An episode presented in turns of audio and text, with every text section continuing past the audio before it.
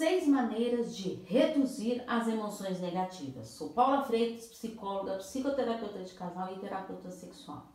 Quando os gatilhos emocionais entram em ação, disparam reações negativas que precisam ser controladas para não prejudicar o bem-estar do indivíduo.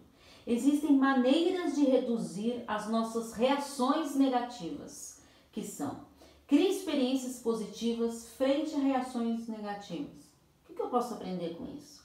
O que, que eu posso transformar em positivo?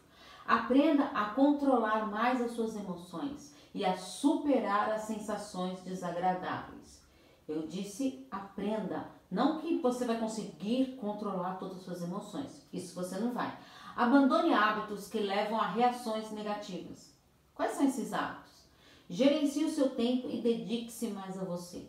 Converse com amigos e familiares sobre essas situações procure ajuda profissional, a psicoterapia. Eu sugiro que você escreva esses sentimentos e dores que te incomodam, para que você consiga identificar os gatilhos emocionais e se libertar disso. Mãos à obra.